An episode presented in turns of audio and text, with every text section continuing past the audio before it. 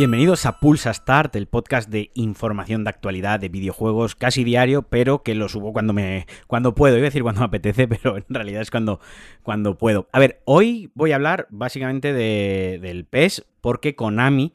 ha anunciado esta mañana eh, eFootball, que es el nuevo nombre de la saga Pro Evolution Soccer, que ahora pasa a convertirse en un juego de fútbol free to play. O sea, eh, suena mal, pero es que la realidad es incluso peor. O sea, eh, PES ya ha muerto, o sea, Konami ya da por muerta a PES, una muerte que se inició con el salto a PS3 cuando pasaron de PlayStation 2 donde obviamente dominaban los simuladores de fútbol y, yo soy fifero de, de, siempre, pero es verdad que en PlayStation 2 dominaban ellos, PlayStation 3 ya no se les dio bien, PlayStation 4 lo mantuvieron gracias a la base de fans, gran base de fans que todavía tuvieron, pero esto es la prueba de que la propia Konami ni siquiera puesta por la propia marca, porque en el momento que le cambia hasta el nombre, el logo, lo cambia todo totalmente, es porque la está enterrando. Pero bueno, eh, básicamente vamos a centrarnos en, en este en este eFootball, como lo han llamado, que se lanzará en, en, otoño para PlayStation 5, para Xbox Series X, Series S, para PlayStation 4, para Xbox One, para PC, iOS, Android, para todo. Eh, y para nueva generación tendrá para PlayStation 5 y Xbox Series S y X tendrá como una versión especial. Pero vaya, lo importante es que será un free to play. El juego lo moverá el Unreal Engine 4 eh, de, de, Epic, que aseguran que, bueno, va a ofrecer los gráficos más vanguardistas y una experiencia inmersiva incomparable. Va parruchas, o sea, quiero decir, el juego gráficamente pues pintará bien, bueno, en el, en el tráiler in-game que han enseñado pues pinta bien, pero tampoco veo nada que sea del otro mundo. También han confirmado o han comentado o han anunciado que tendrá un nuevo sistema de animaciones con una tecnología que ellos la han llamado Motion Matching, que básicamente se encarga de seleccionar, eh, de elegir en tiempo real las animaciones más adecuadas o que mejor quedan o que van más acorde con cada movimiento, control, disparo, haciendo que eh, sea como más inmersivo, más real y básicamente han dado una cifra que es que va a tener cuatro veces más animaciones que el último Pro Evolution Soccer. Este, este, sistema sí que es importante dejar claro que estará tanto en nueva generación como en all gen, por así decirlo, y también en dispositivos móviles. Por lo tanto, esto de que también sirva para los dispositivos móviles, a ver, me hace un poco a mí estar un poco escéptico de si realmente eso va a lucir igual de bien en una PlayStation 5, si se va a aprovechar tanto en una Xbox Series S o Series X. Me, me parece un poco, no sé.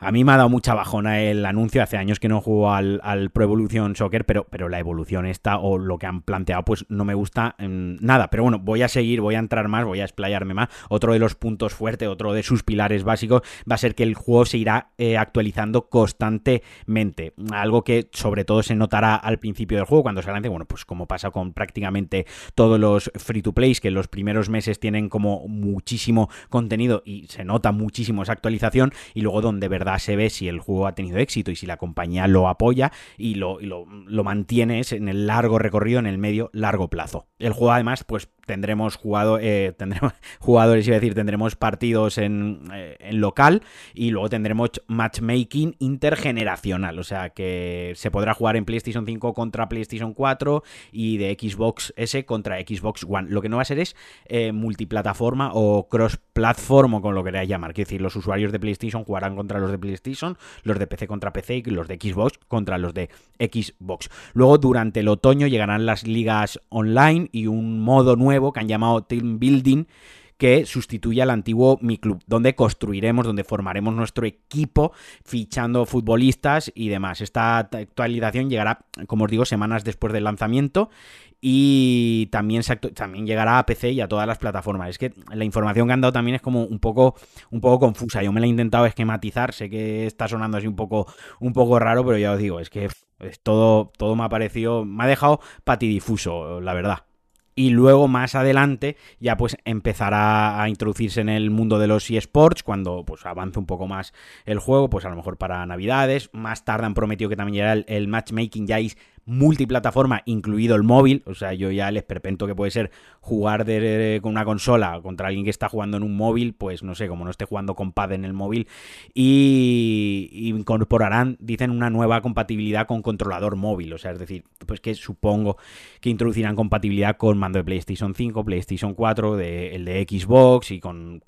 fabricantes, mandos de fabricantes de terceros. Y por último, las imágenes, las dos personas que le han puesto cara a este juego, pues han sido Messi sí y, Neymar, que no, que pues sirven de, como digo, portada, imagen para el juego y demás. La valoración propia que le doy a esto, y ya os digo, no lo he probado y demás, pero es que, no sé, me, parece, me parece fatal y es matar el juego. O sea, esto me da la sensación que va a ser una demo. O sea, lo que vamos a tener free to play va a ser una demo y a ver cómo van metiendo contenido, cómo lo van monetizando, porque al final un free to play ganan dinero de monetizarlo de alguna manera. No sé si comprando equipaciones, si con el tema de crearte tu equipo, pues algo parecido al foot de FIFA, no sé si con licencia, si quieres tener la licencia del calcio, pero claro, es que esto a saber luego cómo lo han firmado, qué acuerdos han llegado, ¿no? Pero vaya, en general esto a mí me ha dejado muy, muy frío, no me gusta, me da pena, entre comillas, sobre todo por, los fans de la saga, eh, que, básicamente pues, pues se la han cargado, o yo creo que se la van a cargar. Sé que es pronto para hablar,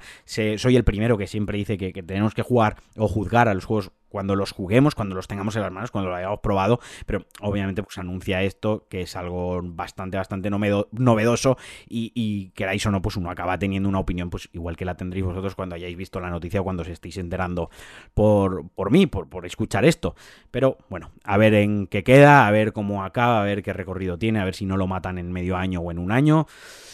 Y, nada, a ver en qué queda. Como digo, ya me, veis un poco triste, un poco serio, porque, joder, este es el tipo de noticias que no me entusiasman cuando las leo y que me ponen un poco de mala hostia, entre comillas, obviando que pues que al final son videojuegos y demás y que no, y que no hay que enfadarse.